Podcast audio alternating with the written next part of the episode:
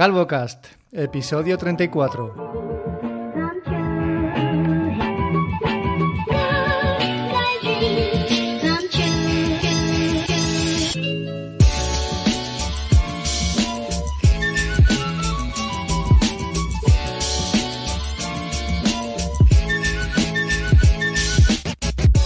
Y aquí estamos 15 días después, domingo 21 de agosto, finalizando el verano, otros de vacaciones, las mías ya fueron, en el trabajo me preguntan que cuándo me voy de vacaciones cuando no saben que ya he vuelto.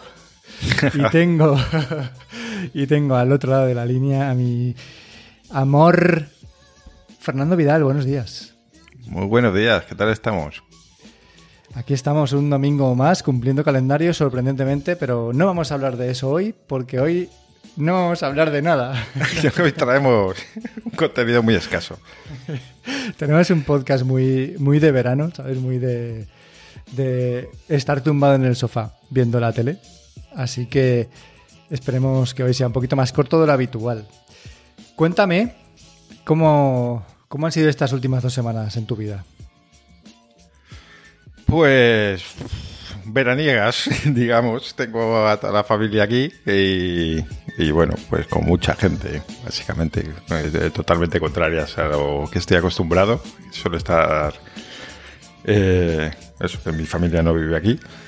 Y con comidas familiares y tal, y cosas de estas que, que dices, muy bien, están muy bien, pero cuando se van acabando dices, qué paz y tranquilidad volver a, mis rutinas y a mis cosas.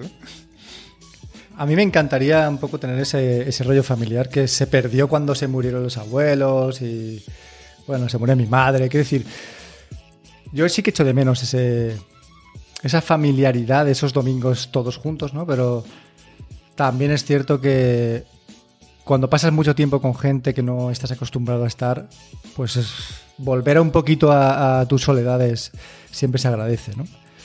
Pero mira, quiero contarte hoy. Lo primero, que estoy teniendo problemas con los AirPods Pro y creo que esto no es algo que me esté pasando solamente a mí. Los que tengo me los han cambiado de la tienda dos veces y ahora mismo están dándome problemas otra vez. Me dan problemas sobre todo de carga, que tú puedes pensar igual que yo, ¿no?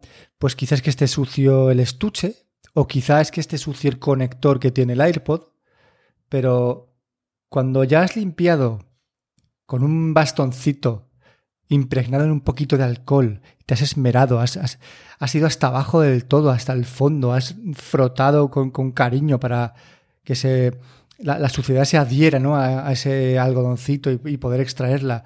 Y luego con mimo has, has hecho lo mismo en el conector del AirPod y sigue sin cargar. Y carga cuando le sale de los cojones porque no, tiene un patrón lógico. Te preguntas, tío, ¿cómo es posible que esto me haya pasado tres veces y que sigan vendiendo AirPods Pro como, como churros, como si no pasara nada? O sea, quiero decir, la pregunta es, ¿esto me pasa solamente a mí? ¿O la gente está teniendo problemas y no lo sabe? ¿O no lo reporta, o no lo comenta, o no los lleva a reparar y piensa que simplemente se han estropeado? Porque yo sé que tú también estás un poco metido en este rollo y, me parece que, se da con demasiada frecuencia, ¿no? Pues sí, a mí también me ha pasado. Yo eh, también he tenido que cambiarlos dos veces. La primera vez que me los cambiaron me dijeron que me entregaban la nueva versión que tenía corregido el problema de los pitidos estos que terminan surgiendo en los AirPods.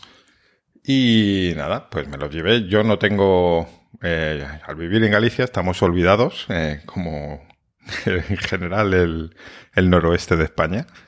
Y eh, claro, tío, o, que enviarlos, o bien, bueno, en mi caso, como voy mucho a Madrid, lo que hago normalmente, como tampoco es que sea un, problemón y yo tampoco uso los AirPods a diario, pues suelo dejarlo estar hasta, hasta que bajo a Madrid y puedo acercarme a una tienda.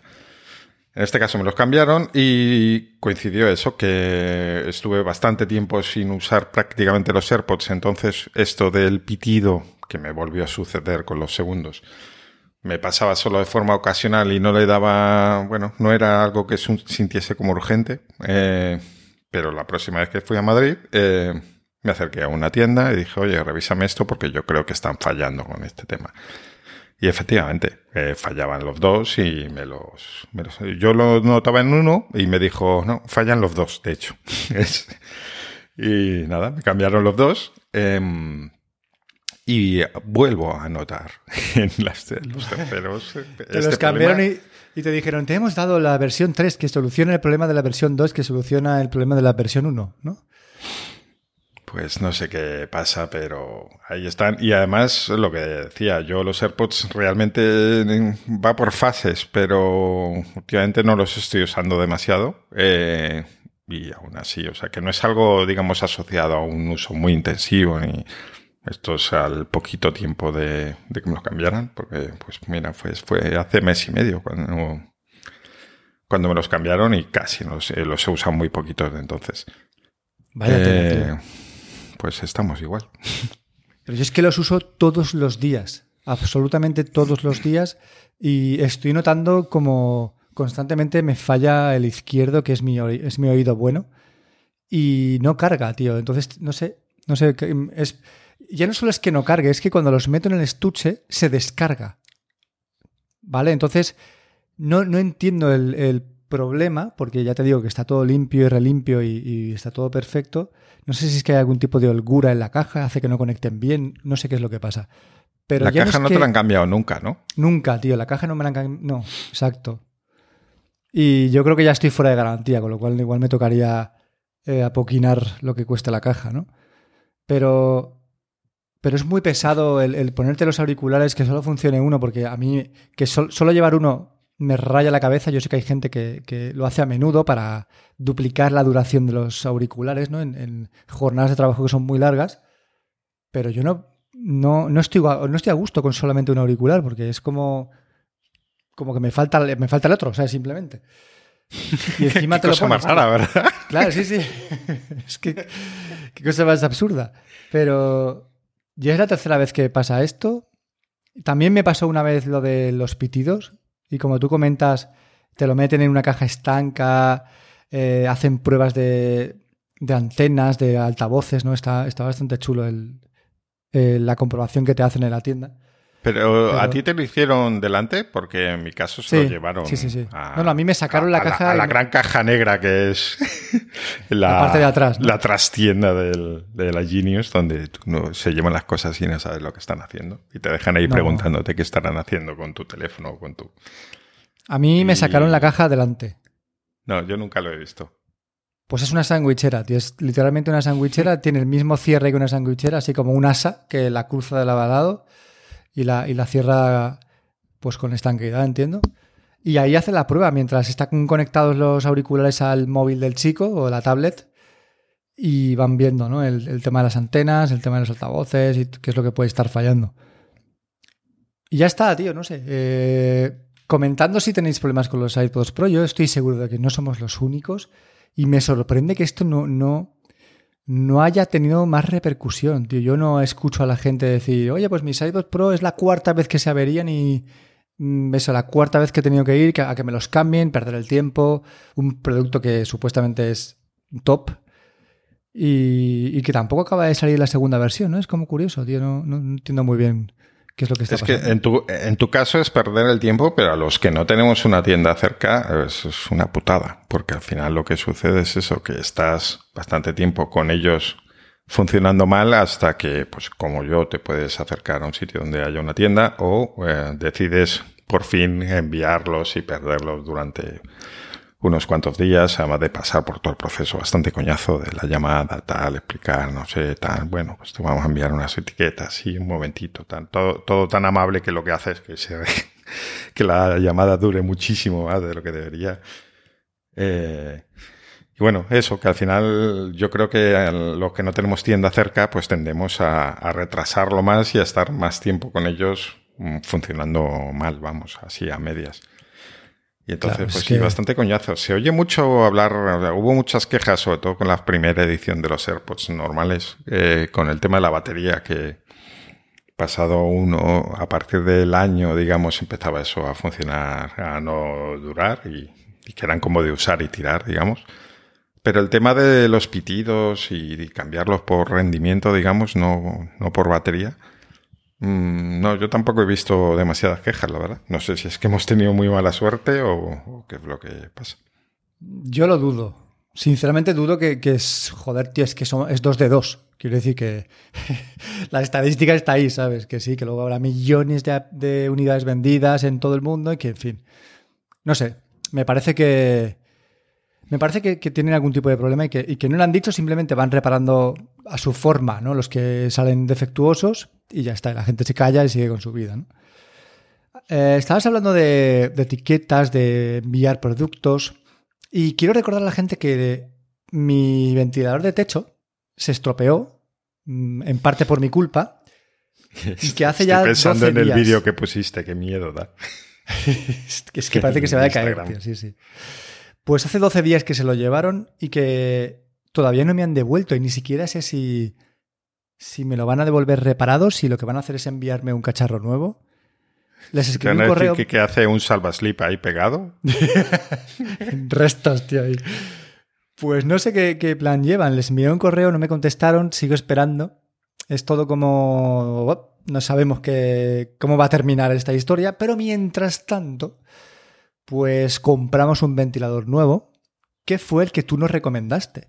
Compramos un, un Roventa Turbo Silence, que es un ventilador de pie bastante grande, con una peana como la, la peana de la televisión de Fercuesta. Y Muy grande. muy grande. Y tengo sensaciones encontradas que quería comentar aquí contigo porque fuiste tú quien me lo recomendaste. Me dijiste expresamente que es muy grande, que si mi habitación es pequeña igual me iba a parecer demasiado aparatoso, pero no ese es el problema que tengo con el ventilador. No, no es que me parezca gigantesco, sino que le veo otros problemas, ¿vale? Que te voy a comentar aquí ahora mismo y, que quiero que la gente también escuche. El primero y más grave para mí es que el, el modo silencio es bastante, bastante silencioso. Tengo que decir que, que realmente es muy silencioso, apenas se escucha por la noche, pero el chorro de aire que tira es demasiado bestia, para mi gusto. ¿Vale? Tira demasiado viento. Esto comparado con un ventilador de techo de seis velocidades, como es el que teníamos nosotros, quizá el modo silencio equivaldría a un 4 o a un 5 del ventilador de techo. Entonces, Es que eh, no, se pueden comparar. La sensación del ventilador de techo con, con uno de pie no tiene nada que ver. Con el de pie tienes sensación de chorro, lo pongas a la potencia que lo pongas. Y el ventilador de techo da sensación. es más como un aire acondicionado, sin llegar a eso ni mucho menos. Pero no notas el chorro en ningún momento. A no ser que lo pongas altísimo, vamos. Eh, entonces ahí, ahí vamos mal, es que no, no tiene nada que ver. Eh, Claro, yo te, yo te puedo hablar de y comparar lo que he tenido, ¿no? Y me ha parecido muy bestia el- el- la potencia del, del modo silencioso, que es el modo más lento. Y esto tiene que ver con que el motor que tiene es de corriente eh, alterna, no es de corriente continua, como tienen los ventiladores de techo que son buenos. Y claro, ahí la velocidad a la que puede girar el ventilador es más alta que la velocidad a la que gira un ventilador de techo con corriente continua. Eh, está muy bien. Tengo que decir que estos últimos días que ya está haciendo menos calor en Valencia, en lugar de ponerlo fijo como lo hemos tenido varios días, lo tenemos eh, oscilante, ¿vale? Va girando. Y bastante guay, la verdad que, que por la noche bastante guay. Pero sigo eso, sigo pensando que, que cuando haga menos calor y necesitemos un ventilador al 2, por ejemplo, o al 1, no vamos a poder usarlo porque vamos a pasar frío, ¿sabes?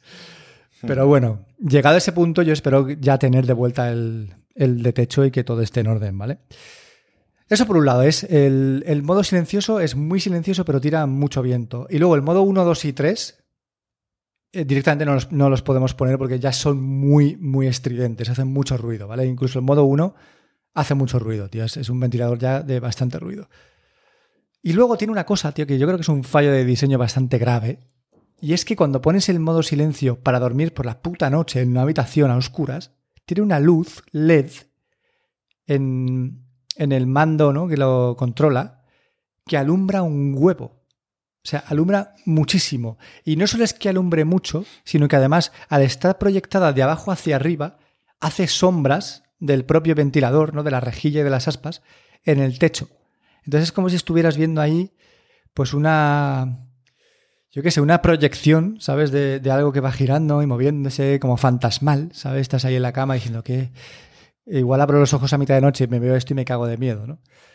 Total, que es algo que, hemos solucionado fácil, pues simplemente le pones o le pegas un trozo de, de post-it ahí o le pones un calcetín. A veces nosotros le ponemos un sujetador, unos calzoncillos, yo qué sé. Lo, lo, primero que pillamos, tío, para, para que no haga luz. Pero realmente no entiendo por qué el modo silencio, que supuestamente es el que vas a utilizar cuando estés en la cama a oscuras intentando dormir, tiene una luz LED de activación de mucha potencia, ¿no? No, no lo acabo de comprender, tío. Igual que el modo Turbo Boost este también tiene una luz azul, pues el modo silencio no debería tener nada, tío. Si es que, joder, es el modo de voy a dormir, ¿sabes? No, no me...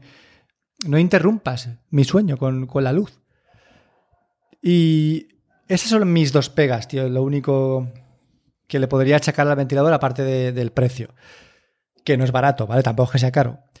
Pero tengo que decir que la gente, cuando comentamos esto por redes, nos recomendó un Xiaomi, un Mi Fan, que es, yo creo que es la solución a todos aquellos de vosotros que estéis buscando un ventilador de pie que sea silencioso, que además puedas graduar el giro, que esto es algo de lo que nos quejábamos en el episodio anterior. Porque este, por ejemplo, cuando lo pones en modo giro, eh, tiene un ángulo bastante grande de giro y no lo puedes definir, ¿no?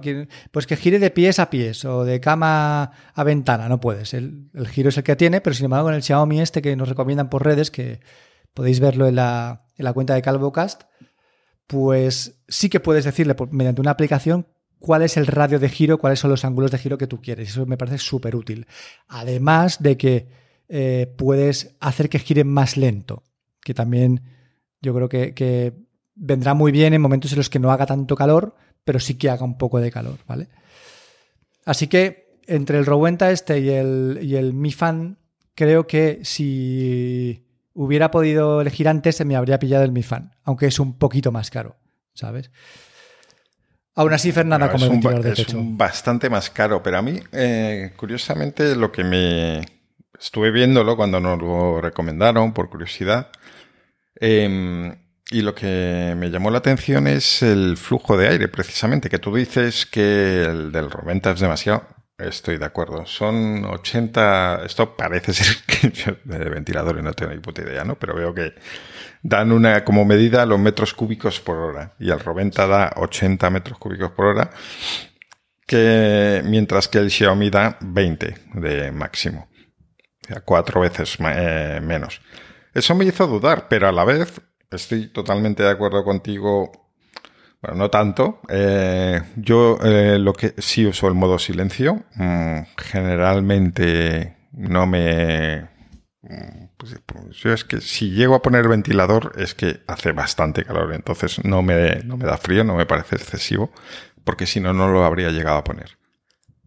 Y luego a veces eh, uso el, el 1, eh, aunque sea ruidoso, pues cuando ha hecho muchísimo calor, pues es lo que, es lo que toca porque no, no me ha llegado con el silencio. Sí que es verdad que tiene, pues, no sé si son dos o tres más. Em, creo que son dos velocidades más.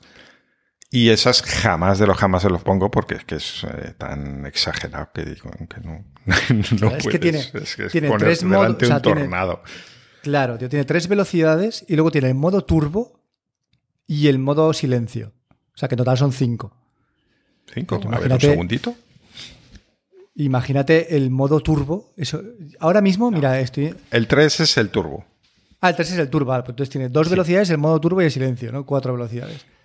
Pues si, si el silencio ya da mucho viento, el 1 tú dices que lo has usado y también pues da bastante, pues imagínate el 2 y el turbo. O sea, el, no sé, ¿quién pondrá esto y en qué, en qué situaciones, tío? Alguien querría tener el modo turbo puesto, ¿sabes? Si no es que estás trabajando en una siderurgia, tío, a 56 grados. Es que si no, no lo entiendo, sinceramente. ¿eh?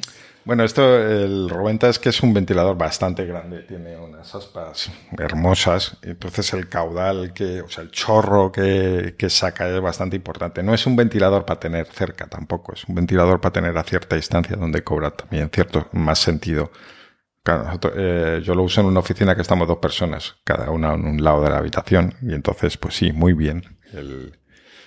En ese sentido lo pones eh, alejado para está bien que sea tan grande porque así te llega, mientras con otros más pequeños que hemos tenido, mm, pues no te llegaba ese chorro. Eh, entonces, en ese sentido, bien. El, el, problema es cuando tú lo quieres tener cerca. O como tú, eh, ponerlo a los pies de la cama y ponerlo fijo. Pues ahí sí que efectivamente el, el volumen es excesivo. Y, pero volviendo a lo que decíamos, que con la comparación del Xiaomi, eh, claro, me queda la duda de si ese caudal máximo, eh, pues por no decir que cómo serán los, menores, si sería suficiente, al menos en mi caso, para mi uso o no, al ver tanta diferencia. Ya digo que en el Roventa me sobran eh, mucha, mucha potencia, pero claro, cuatro veces menos me hace dudar, no sé cómo, cómo sería. Y luego también te, tengo dudas, vi comentarios sobre el tema del ruido, de que muy bien al principio, pero que había bastantes quejas de que al poco tiempo eso empezaba a hacer ruido. Yo creo que, el, Xiaomi vendría bien solo para dormir, solo para una habitación en la que vayas a dormir. Y el Roventa es un poco más. Pues lo puedes usar en, otros, en otras circunstancias, ¿no? Nosotros, por ejemplo, lo sacamos de la habitación, ahora mismo lo tengo puesto aquí donde estoy y no lo vais a escuchar porque está en modo silencio y hace muy poco ruido. Y quizás el Xiaomi se quedaría corto. Sí que he leído que el Xiaomi tiene batería, que es algo que a mí personalmente no me, no me aporta nada porque no, no creo que su duración sea, creo que dura dos horas o tres horas la batería del, ventilador y no es algo que para mí sea diferencial, ¿no? Pero bueno, lo que es para dormir sí que sería una buena opción, creo yo, ¿eh? en mi opinión. Bueno, el, Xiaomi a todo esto que hay tres o cuatro modelos y que es una locura intentar entender exactamente lo que tiene cada uno porque es que no te lo ponen nada fácil. Tiene el Mi Fan 2, el Mi Fan 2 Lite, el Mi Fan 2 Pro dices, tío, te puedes, parar ya, ¿sabes? dejarme un ventilador solamente, tío. Es que estas cosas que hace Xiaomi no, no se entienden mucho. bueno, pues esa es la historia de los ventiladores. Eh, sigo esperando que traigan de vuelta el ventilador de techo. Eh, me acabo de morder la lengua, no pasa nada. Os actualizaré la información cuando ya esté de vuelta en casa y a ver si funciona bien. Otro de mis miedos es que lo traigan y siga haciendo ruido, ¿sabes? Yo lo siga escuchando. y eso me cabré mucho, pero bueno, hasta que no, hasta que no venga, pues no sabré cómo va a acabar la historia, ¿no? Sí que sé cómo acaba la historia de la batería de mi moto. Y esto es algo que os he contado a vosotros, ¿vale? Que también he puesto en, creo que lo he puesto en redes, puse una captura de pantalla de la aplicación de la BMW. Y el caso es que la moto me dejó tirado en una rotonda. No, no, no. no. Bueno, vale yo forcé, forcé que la moto me dejara, ¿no? Vale, vale, muy bien. Vale, bueno. Ahí vamos. Yo forcé que mi moto me dejara tirado en una rotonda. Eh, no me lo esperaba, sinceramente. Yo pensaba que iba a llegar a casa sobrado y no, no ocurrió, ¿vale? ¿Cómo fue la cosa? Bueno, pues yo, así resumiendo un poco, llegué a casa después de trabajar y tenía un 10% de batería. De casa me fui al gimnasio, que lo tengo al lado y a la vuelta al gimnasio, con un 6% de batería y con 90 kilómetros hechos ya, con un rango de 100 que te da la marca, ¿vale? Dije, estos 6 kilómetros, o sea, perdón, este 6%, ¿hasta dónde llegaría? ¿Cuántos kilómetros más podría hacer con un 6% de batería sin, sin, que se, sin que se quedara la moto a cero, ¿no? ¿Me espera un segundito? Perdona que te corte. Dime, dime. vamos a meter aquí una puntualización para decir, y entonces, en vez de lo que haría cualquier persona, que es ponerse a dar vueltas alrededor de su casa, si tiene esa curiosidad de ver cuándo se para la esta, este señor no, decidió meterse en la autovía y continúa, continúa. Eso es lo que me dijo mi mujer luego, tío, es que me dijo, eres un normal, tío, pero bueno. Eh, me quedaba un 6%, ¿vale? Total, que me fui desde el gimnasio hasta la entrada del pueblo donde vivo, que son unos 700 metros o así, y seguía en un 6%. Entonces ahí es cuando dije, Buah, pues entro a la autovía, me voy al pueblo de al lado que está a un kilómetro y doy la vuelta para volver a casa y llego, llego vamos, niquelado. todo pintaba bien, yo qué sé, un 6%, acababa de hacer 700 metros sin que el porcentaje bajara. Es que, ¿sabes qué pasa, tío? En mi cabeza, del 10% al 0% dura más que del 20 al 10 o que del 30 al 20. Es un poco como la duración de los teléfonos, ¿no? Se dice mucho que el iPhone, el 1% del iPhone dura mucho más que un 1% normal. Y yo pensaba en mi fuero interno que la batería de la moto sería igual, ¿vale? Que el fabricante, a partir del 10% hacia abajo, como que te daba un. Que habría contado con que era su normal y habría dicho, voy a decirle que le queda un 6% cuando realmente le queda un 15%, porque si no se va a quedar tirado. Claro, esa era y tú intentaste ir más allá, decir, voy a demostrarlo. Mi teoría era esa, exactamente. Era la marca del 10 al 0 te va a dar un extra de batería para que eh, si de repente empieza a bajar a lo loco puedas llegar al punto de recarga, ¿vale? En mi cabeza tenía todo el sentido, tío. Yo si, si hubiera sido una marca lo habría hecho así, joder. Del 10 al 0 dura más que del 20 al 10. Bueno, bien, pues me meto en la autovía con un 6% y nada más hacer la incorporación me baja del, del 6 al 5. Y dije, hostia, qué miedito. Pero es que en 300 metros me bajó del 5 al 4. En los siguientes 200 del 4 al 3. Y cuando estaba llegando a la salida, se me quedó en el 2. Entonces, la salida para dar la vuelta ya hacia mi casa llega a una rotonda. Y en esa rotonda ya giro y doy la vuelta, ¿vale? Pues cuando llegué a la rotonda, pasó del 2% al 1% y la, y la moto se paró. En la rotonda, ¿vale? En la puta rotonda. Me quedé tirado. No se paró del todo, sino que se quedó a una velocidad máxima de 5 kilómetros por hora eh, si hay un poquito de subida y entre un 12 y un 15%, joder, entre un 12 y un 15 kilómetros por hora en llano, ¿vale? Pero claro, imagínate de ir a 90, de pasar de 90 a 5. Era como un poco peligrosísimo. Total, que me quedé en la rotonda, me subí a la acera como pude y llamé a mi mujer, le dije, cariño, me he quedado tirado en la rotonda de al lado de casa. Digo, ven a por mí con Irene y así me acompañáis. Porque mi idea era empujar la moto hasta casa. No iba a llamar una grúa. no me esperes para cenar. no iba a llamar una grúa, tío, para, para hacer 600 metros, ¿vale? De, recorrido.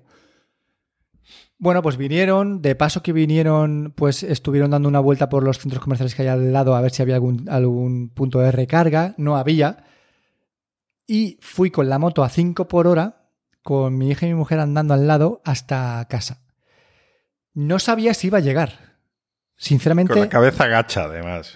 Claro, tío, no. Pasando diciendo, menudo payaso. mira, mira el de la moto esa. Uy, si se ha quedado tirado, imbécil, cómprate un coche. Pues no sabía si iba a llegar. O sea, mi miedo era quedarme realmente tirado con la moto a cero, porque es muy difícil de empujar. Son 231 kilos, tío, que realmente, aparte de que había subida desde esa zona hasta mi casa, era muy complicado de empujar. O sea, una persona sola no puede empujarla y dos personas pues ya, ya habría que verlo, ¿vale? Pero bueno, creo que la moto tiene como un modo remolque que ahí es donde entra mi teoría del 10 al 0, que te deja ir, eh, lo que he dicho antes, a 5 por hora si hay un poquito de subida, o entre 10 y 15 por hora si vas en llano, ¿vale? Ese es el plus que te da la moto para que puedas llegar a una estación de recarga. Claro, no vas a ir a 10, 15 por hora por una autovía si te quedas tirado. O sea, es, eres un puto peligro andante. Pero sí Eso realmente está para meterlo en el garaje o similares. decir, Eso es, tío. No, para... te muevas. No, pues si estás en la ciudad, ¿vale? E ir por el carril bici, tío, haciendo el gamba, ¿vale? O, por la acera incluso, no sé si, se puede. Es que realmente esta historia parte mal, porque ya cuando has dicho, ah, pues tal, me fui al gimnasio y tenía la moto al 10%, cualquier persona normal, que, no seas tú, cuando está en la moto al 10%, ya al llegar a casa con, con, un 10%, lo que hace es ponerla a cargar directamente. Es como si llegas con el coche en reserva y tú tienes una un, un surtidor de gasolina en tu garaje, pero aún así dices, ah, vamos, venga. ¿Por qué no? Que sí, pero sí está claro. Pero yo lo que quería saber era cuántos kilómetros reales podía hacer con la, con la carga. Entonces, ahora ya lo he probado. Ahora ya sé cuáles son los kilómetros que puedo hacer, dónde está el límite. Realmente de la lo que sucede es, el contrario, lo que decías. Es decir, eh, te engaña, pero al revés. Eh, porque, por lo que dices, cada pocos metros te bajaba un 1%. Mucho más rápido. Sí, sí, sí. Se descargó mucho más rápido de lo, de lo, de lo esperado. ¿Sabes? Y, Hmm. y eso es un peligro, tío, porque realmente tienes que ir con muchísimo control sobre lo que te queda de batería y el sitio al que quieres llegar, ¿sabes? Esta es un poco una de las decepciones que tengo ¿no? con, la, con la moto, a pesar de que ha cumplido con 94 kilómetros en un recorrido esencialmente de autovía, que es el que hago yo todos los días para ir a trabajar. Yo creo que esta moto en ciudad te da más de 100 kilómetros seguro. Si a mí me da 94 con autovía todos los días, pues en ciudad te da muchísimos más, ¿vale? Bueno, muchísimos, igual te da 110. Pero el, el tema de la, de la autonomía ya la tengo controlada, ¿vale? Ya sé hasta dónde puedo llegar. Y, joder, a pesar de haber hecho el tonto, no deja de ser una, una prueba de nivel, ¿sabes? De, de hasta aquí donde hasta aquí es donde puedes estirar y a partir de aquí ten cuidado porque te vas a quedar fuera, fuera de cobertura, ¿vale? Me faltaría por probar los frenos porque, como ya os he contado a vosotros, yo todavía no los he tocado y... en fin. Pero, pero no lo voy a hacer eh, empotrándome contra el autobús, ¿sabes? No, no es mi intención. Pero claro, tío, es que el freno regenerativo este hace que no toques el freno para nada. O sea, la- las manetas de freno están totalmente vírgenes. Y en el concesionario ya me dijeron que el freno hay que hacerle un rodaje, porque si no, si no pregastas las pastillas, eh, no son igual de efectivas. No tienen que tener como, como unos kilómetros de frenada ya para, para que sean totalmente funcionales, tío. Y eso o me obligo a frenar con las manetas o es que el freno no lo toco. No, se toca el freno con esta moto. Y esa fue mi experiencia, tío. Es, es como... Llegué al garaje y la puse a cargar. eh, cargó perfectamente hasta el 100%. No se ha estropeado la batería. Y nada, y al día siguiente, pues vida normal con la moto, ¿no? Pero sí que hubo ese momentito de crisis, tío, de... Me he quedado tirado aquí, ¿y ahora qué hago? ¿Tengo que llamar a la grúa? ¿No tengo que llamar a la grúa? ¿Puedo empujarla? ¿No se puede empujar? No, mira, resulta que tiene un, que tiene un poquito de velocidad para que pueda llegar a casa. Así que nada, tío. Esa ha sido la experiencia. Eh, estos últimos días estoy, ya te digo, un poco un poco jodido con el tema de la autonomía. Oh, nadie se lo podía esperar. Oh, ya te dijeron que 100 kilómetros mm, no iban a ser, ¿no?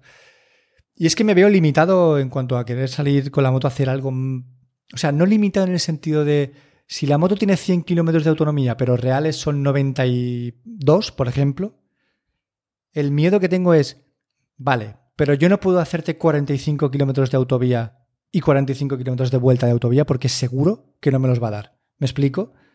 Entonces, ya no son 90 kilómetros, son menos, tío. Y ya no sé cuántos menos. Quiero decir, si yo quiero irme de ruta a un pueblo que está de mi casa a 30 kilómetros, ¿voy a poder ir de mi casa a ese pueblo por autovía haciendo esos 30 y luego voy a poder volver? Es que no lo sé, tío.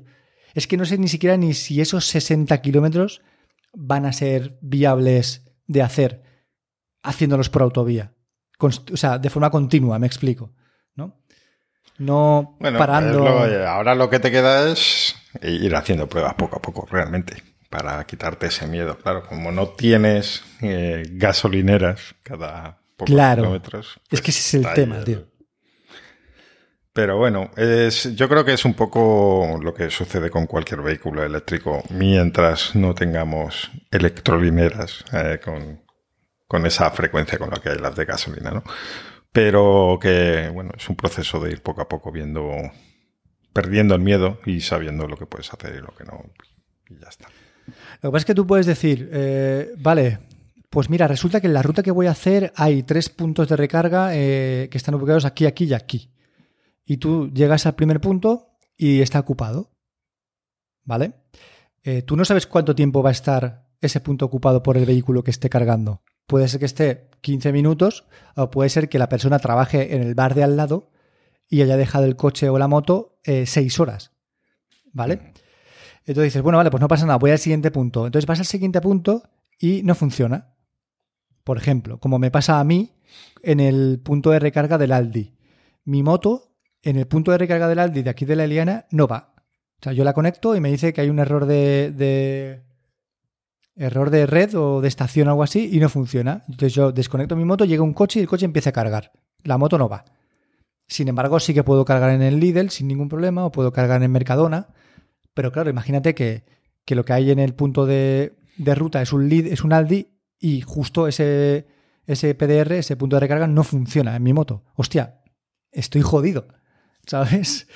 Yo sé que de el año que viene, en 2023, hay proyectado, eh, aparte a nivel ley, que los puntos de recarga de coches y de motos eléctricas se expandan a niveles bastante importantes. ¿no? Es como se va a destinar una gran inversión a que haya muchos más puntos de recarga porque el parque de vehículos eléctricos es cada vez más grande.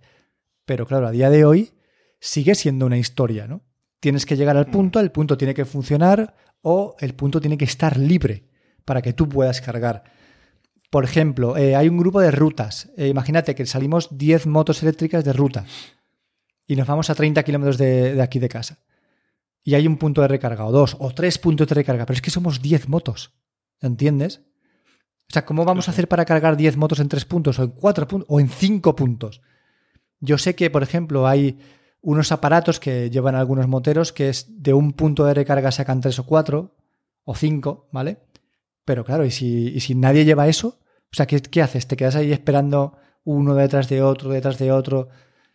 No lo sé, empiezo a verle algunas lagunas, sobre todo si, si hay que salir en ruta lo veo, lo veo complicado. Y luego el tema de que no todos los puntos de recarga funcionan por igual. Así que nada, como tú dices, hay que seguir probando porque, claro, esto hasta que saber no... también lo que has comprado. O sea, si tú compras una moto con una autonomía máxima de 100 kilómetros, tú no te has comprado una moto para rutas ni para nada. Has comprado una moto pues, para lo que es, para desplazamientos cortos, para sí, trabajar sí, pero... todos los días, etcétera. Pero una ruta de 30 kilómetros es factible, ¿sabes? A un pueblecito que esté cerca. Sí, pero bueno, eso en principio deberías poder ir y volver sin ningún problema. en principio. En principio. En Bueno, principio, ahora tienes bueno. el, el- el miedo un poco exacerbado por, por tu experiencia reciente forzando las situaciones. Es que me va a acabar pagando de seguro 900 euros, ¿sabes? Como, como empieza a pedir grúas. Pero bueno, no pasa nada, tío. La verdad es que habrá que seguir probando. Y estas han sido mis aventuras estas dos semanas. Entre lo del ventilador y la moto, tío, la verdad es que voy servidito, ¿sabes? Sí, la verdad es que sí. Tenemos aquí. eh, Este va a ser un podcast corto, ¿vale? Vamos, lo vamos a celebrar. Y tenemos aquí en, en la sección de videogames a los 40, que ni siquiera voy a hacer una, una entradilla con música, porque la semana pasada o hace dos semanas se me olvidó. O sea que esto va a quedar así ya. Un par de noticias que yo creo que son muy interesantes, tío. La primera, quiero que la comentes tú, porque yo sé que tú has jugado a este juego y que, que te gustó. Así que dale. Sí. Pues, eh, ¿cómo se llamaba el juego? Aquí, Mortal El Immortal. Sí, eh, eso, llega el Immortal Phoenix al, al Game Pass y es un juego que está bastante bien. A mí me recordó al... al, al, al, ¿Cómo estoy hoy? ¿Cómo se llamaba? Ayúdame ahí, al Zelda. Eh, no, no es como el Zelda, o sea, no nos equivoquemos, pero tiene, te recuerda un poco. eh, y bueno, es bastante entretenido. Eh, ¿Cuál es el problema que tiene? Eh, pues el que todos los juegos de Ubisoft, que al final te tiene, acabas con sensación de que es artificialmente largo. eh, y cuando digo artificialmente es porque ves que es repetitivo, que se repiten esquemas, patrones y tal. Y que. Y, y además, es que me pasa con todos los. de- con todos los juegos de este estudio, grupo de estudios, porque al final tienen varias. Bueno, es mm, que son súper largos y dices, hazlo más corto, que no pasa nada. Pero no me lo hagas tan largo repitiéndome las cosas, por favor, porque no, no es divertido al final. Y fue un poco, a mí eso es lo que me empañó un poco la experiencia, pero por lo demás mm, me parecía un, juego que sin duda, o sea, al estar gratis ya me, no hay ninguna duda. Incluso en oferta, pues yo sí que lo he recomendado. De, bueno, pues a lo mejor no hace falta que te lo acabes. Sí, ya verás, pero, pero unas horas de diversión sí que te la va a dar seguro. Si te gustan los juegos de puzzles, eh, tiene un poquito de lucha, un poquito de puzzles, de exploración mínimo, o sea, de ver mapa, digamos. Eh, entretenido, a mí me, me, gustó bastante y lo recomiendo, con esa, con esa pequeña apreciación sobre la duración y lo repetitivo que se hace al final. Pues justamente yo pensaba que este juego, al ser un poco distinto a, lo que está habituado a hacer Ubisoft, no iba a ser tan repetitivo. Pero claro, si ahora me dices que es repetitivo, pues me acabas de chafar un poquito, ¿sabes? La- las ganas de jugar. ¿Qué es lo bueno? Que está gratuito. A partir del día 30 de agosto estará en el Game Pass para consolas, con lo cual, oye, si te gusta bien y si no te gusta, pues fuera, ¿no? No vas a pagar por él.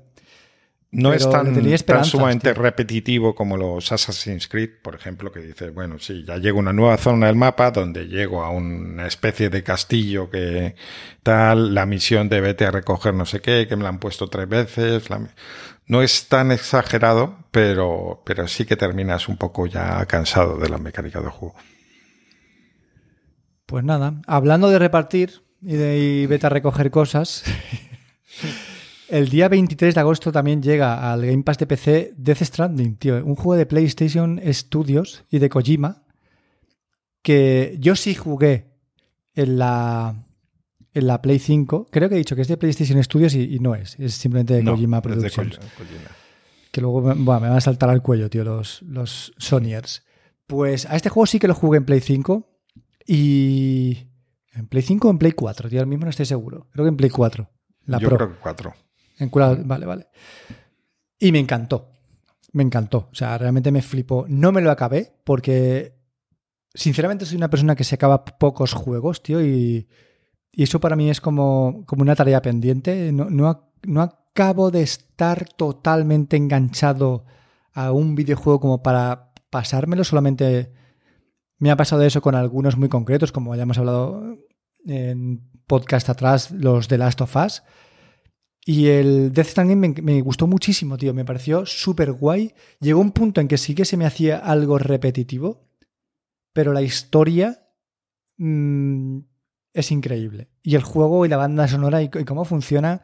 Sé que la versión que llega al PC es la versión. eh, la última que sacaron, no sé si es la del Director Cut. Y totalmente recomendable. Ahora, la duda es, ¿nosotros que somos de consola vamos a poder jugar a este juego?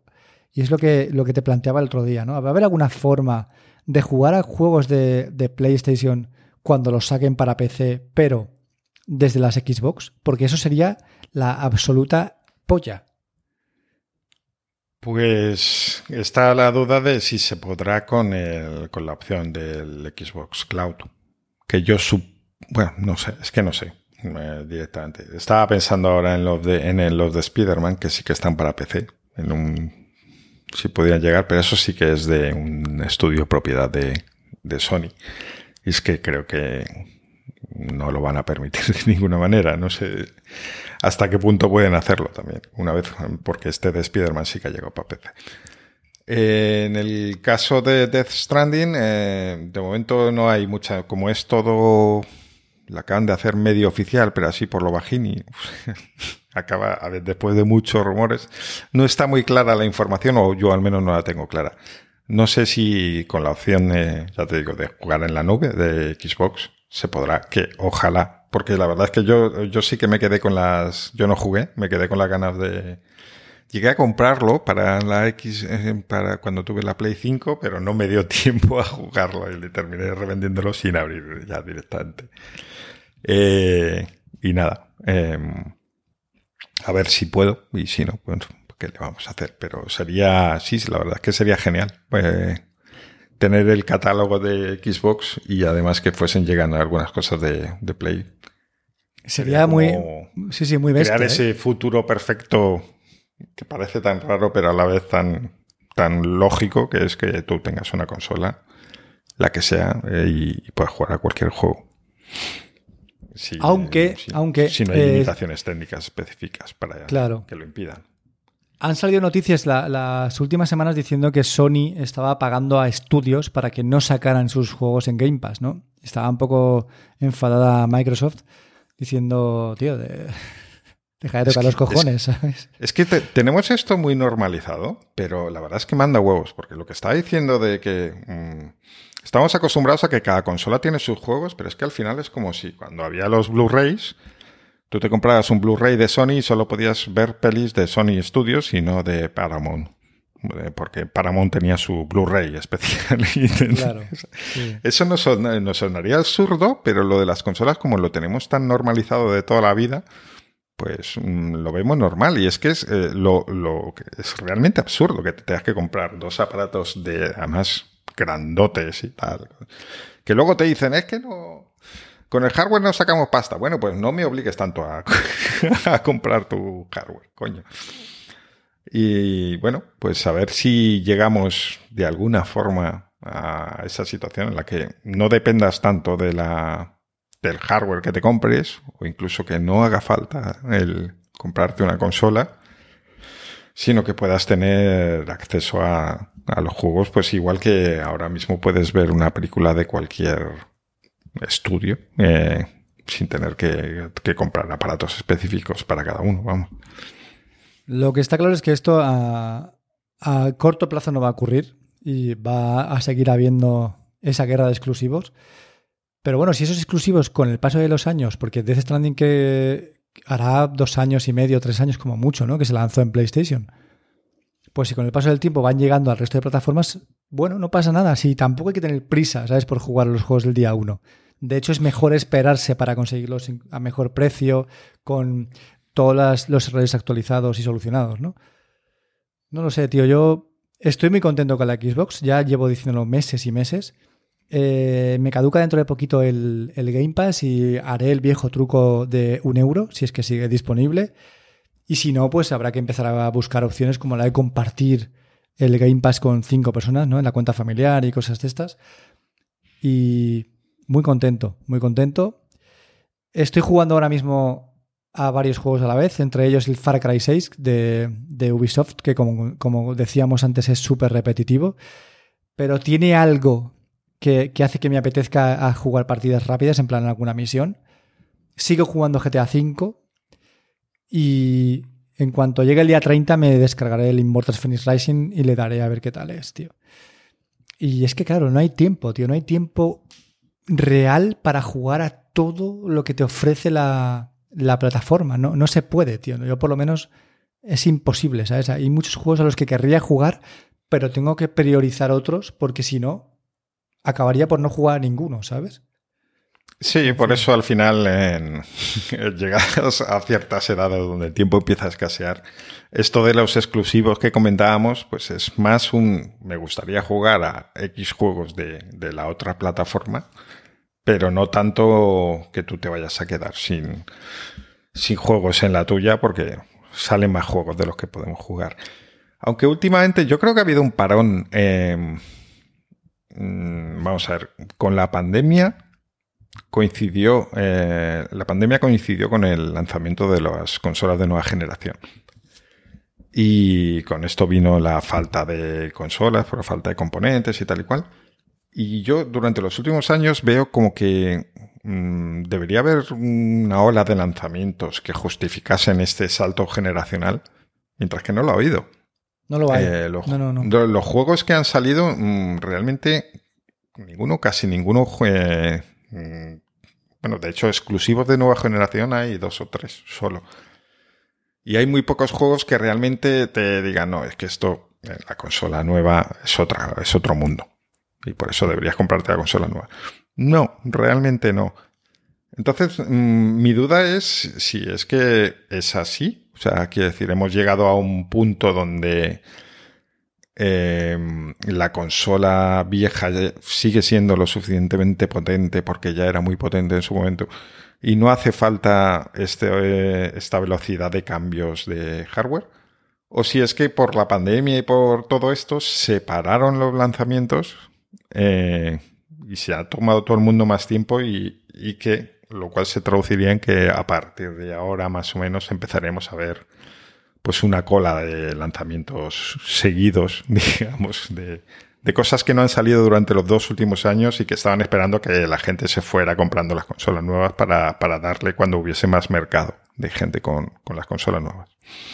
Es una duda que tengo y que, resolveremos en los próximos años. Claro. Lo que llaman eh, exclusivos de nueva generación, ¿no? Para consolas solo, consolas nuevas, ¿no? Que no sean compatibles con consolas antiguas. Es que Tienes la corriente de gente que dice que si siguen lanzando videojuegos que sean compatibles con versiones antiguas, esos videojuegos no van a ser, no van a dar todo lo que pueden dar en consolas de nueva generación. Y luego la corriente que dice que si solamente lanzas juegos de nueva generación, dejas atrás a todo el parque de consolas que es millonario, ¿no? De, de consolas de antigua generación que no va a poder jugarlo. Pero bueno, es que eso es el futuro, tío, yo qué sé sácame una consola nueva con juegos que solamente sean compatibles con esa consola porque sean tan brutales que no se puedan ejecutar en versiones antiguas de, esas mismas Sí, donde realmente esté justificado. El, claro, tío, pero es que no han salido esos videojuegos. Llevamos tres años y no han salido, ¿no? Casi tres años. Y todavía incluso no se pueden comprar las consolas a demanda, tío. Es que seguimos con el mismo problema prácticamente que hace eh, dos años de piezas, de componentes, de, de transportes, de movidas en China variadas bueno, en el caso de Xbox, mm, al menos, eh, ya hace tiempo que te podías comprar en la tienda de Microsoft la consola sin muchos problemas. Pero es que la, Play no. La Play, la Play no. La Play sé que sigue igual. No es tan sumamente loco, eh, parece ser. Es decir, si si quieres una, pues van saliendo, sigue siendo a 40 gotas, pero ya no se acaba en 0,3 segundos. Pues ya te duran 3 minutos a lo mejor. pero es que el problema de la Play es que te sacan packs. Entonces te sacan el pack de la consola con un mando, con dos juegos, con el cargador de no sé cuánto, y te cuesta 750 euros, tío. La gente dice, tío, pero vamos a ver, ¿por qué me quieres vender el pack, Sony? Están haciendo lo, que se hacía o hicimos incluso en, Wallapop de vender más caro, pero ellos en vez de venderla más caro que quedaría mal, lo que hacen es meter accesorios que nadie quiere. Claro, además, meten, morralla, meten, cada cosa que flipas. O aún así, dices, un, sí, dos mandos, pero un mando a precio oficial, eh, sin ningún descuento ni nada, vale una pasta. No tiene mucho sentido lo que están haciendo. Pero bueno, eh, seguiremos esperando a ver si llegan nuevos juegos. Eh, Jorge, esta sección es para ti. Y hmm. vamos a pasar a la sección de recomendaciones que yo solamente tengo algo que acabo de apuntar. Y es que he estado probando una aplicación que se llama Be Real, eh, que supuestamente promete dejar de lado el postureo de las redes sociales para compartir lo importante, lo esencial, como diría el principito, ¿no? Lo esencial es invisible a los ojos. Pues eh, es tan invisible a los ojos, tío, que estoy completamente solo en la aplicación. Esto me pasa, me pasa como con Snapchat, que a mí me parece una aplicación acojonante, pero en la que no tengo a nadie. Entonces no puedo compartir nada porque solamente lo vería yo. Y para verlo yo, pues yo ya lo he visto, porque lo he vivido, ¿no? Eh, la premisa del Real este es que en algún momento del día la aplicación te manda una notificación y te dice, tienes dos minutos para compartir lo que estás haciendo. Eh, eso que tú estás haciendo es una imagen, es una fotografía, y tiene gracia porque te hace una foto a lo que tú estás viendo, pero también te hace una foto a ti mismo con la cámara delantera. Entonces lo que tú publicas es una foto de lo que tú, de lo que tú ves y de ti mismo a la vez, ¿vale? En un recuadrito pequeñito sale tu cara. Eh, la premisa está muy bien. Tienes dos minutos, todos tus contactos, si los tuvieras, hacen la foto al mismo tiempo, con lo cual todo el mundo comparte a la vez. No es voy a programar esta foto eh, para que salga perfecta y la voy a filtrar con eh, estas. No, no, no. La foto se hace solo desde la cámara de la propia aplicación y tienes dos minutos para hacerla. Y si no lo haces, pues te lo, te lo pierdes, entre comillas, ¿no? No, no saldría publicada. Eh, me gusta la premisa, no me gusta estar solo, y claro, eh, esto rompe con los, el paradigma del postureo en redes sociales. Pues bueno, en parte puede ser que sí. Ya te digo, no te deja usar ningún tipo de filtro, no te deja usar fotos que tengas en tu carrete, pero mientras no haya una masa de gente que la use, pues está condenada a desaparecer en breve, ¿no? Porque si la gente está en Instagram, o te vas a Instagram o a TikTok, o es que vas a estar solo. y si vas a estar solo, no vas a estar. Pero yo creo que es algo generacional el tema de estar solo. Yo la probé hace, pues no sé, un día que nos la recomendó Jorge. O sea, dijo que, le había parecido curiosa hace unos meses, tres meses, cuatro. Y me pareció curiosa el planteamiento, que es que según lo digas suena guay o un poco peligroso. Lo de cómo que te obliga a hacer uno. Bueno, no, te obliga. Simplemente te propone que te hagas una foto y, y lo del tiene que ser ya es precisamente para evitar el que la gente publique solo fotos de cuando está comiendo en un sitio súper guay o se ha ido a no sé dónde y todo súper preparado y tal. Bueno, la idea precisamente en este mundo de postureo creciente, pues es curiosa, pero eh, a la vez también dices, pues una foto de que estoy haciendo ahora. Bueno, pues ahora por lo menos estoy grabando un podcast, podría quedar de estoy aquí grabando un podcast, ya ves, pero si estás sabiendo verlo luego en la aplicación. Yo tampoco tenía nadie, entonces no, no llegué a ver casi contenido, pero me imagino, pues, de mis contactos. si no lo pone por la noche, ver un montón de gente viendo la tele, pues tampoco me parece muy divertido. ¿no? como espectador de esa red social, digo. Pero tienes que, tienes que, entiendo yo, que, afinar un poco la creatividad en dos minutos. No tienes dos minutos para hacer esa foto. Intenta enseñar algo de lo que estés haciendo que no sea lo típico, ¿no?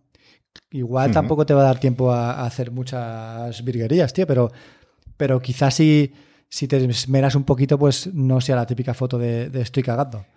Tienes dos minutos para hacer en plan chaval cuando viene, vuelven los padres a casa y recogen todo, cuando viene la novia, todo debajo de las, de las sábanas. exacto, te vas corriendo, te pones el set ahí. Pero bueno, la aplicación está curiosa, bajaosla si queréis. Y estamos Decía lo de generacional porque parece ser que está teniendo cierta atracción, pero entre más jovenzuelos que nosotros, ¿sabéis? Por eso que gente de nuestra edad la está diciendo, bueno, paso, esta, a esta ya no me supo, ya, ya, estoy mayor para esto. Sí, de hecho yo cuando Jorge la compartió en el grupo dije, paso. Creo que llegué hasta, hasta donde te piden el número de teléfono y dije, buah, pasando mucho. Pero mira, ayer dije, a ver, voy a intentarlo, va, a ver qué, hay por aquí. Y no hay nada. ¿Sabes? bueno, no pasa nada. Y no tengo nada más. ¿Tú tienes algo que decir? Pues no, ninguna recomendación esta vez. Pues cierra el podcast, Fer. Lo dejo en tus manos. Pues, pues si queréis eh, decirle a Lucas lo tonto que es por haber exprimido hasta ese límite la batería de la, de la moto, eh, podéis escribirle a Azorín en Twitter. Yo soy Doug Álvarez. Podéis escribirnos a nuestras cuentas del podcast en CalvoCastPod en Twitter y en Instagram o podéis eh, visitar nuestro blog eh, calvocast.com donde podéis dejarnos un comentario si os apetece en el final de la entrada de este podcast. Y con esto nos vemos dentro de 15 días. Chao, chao. Adiós.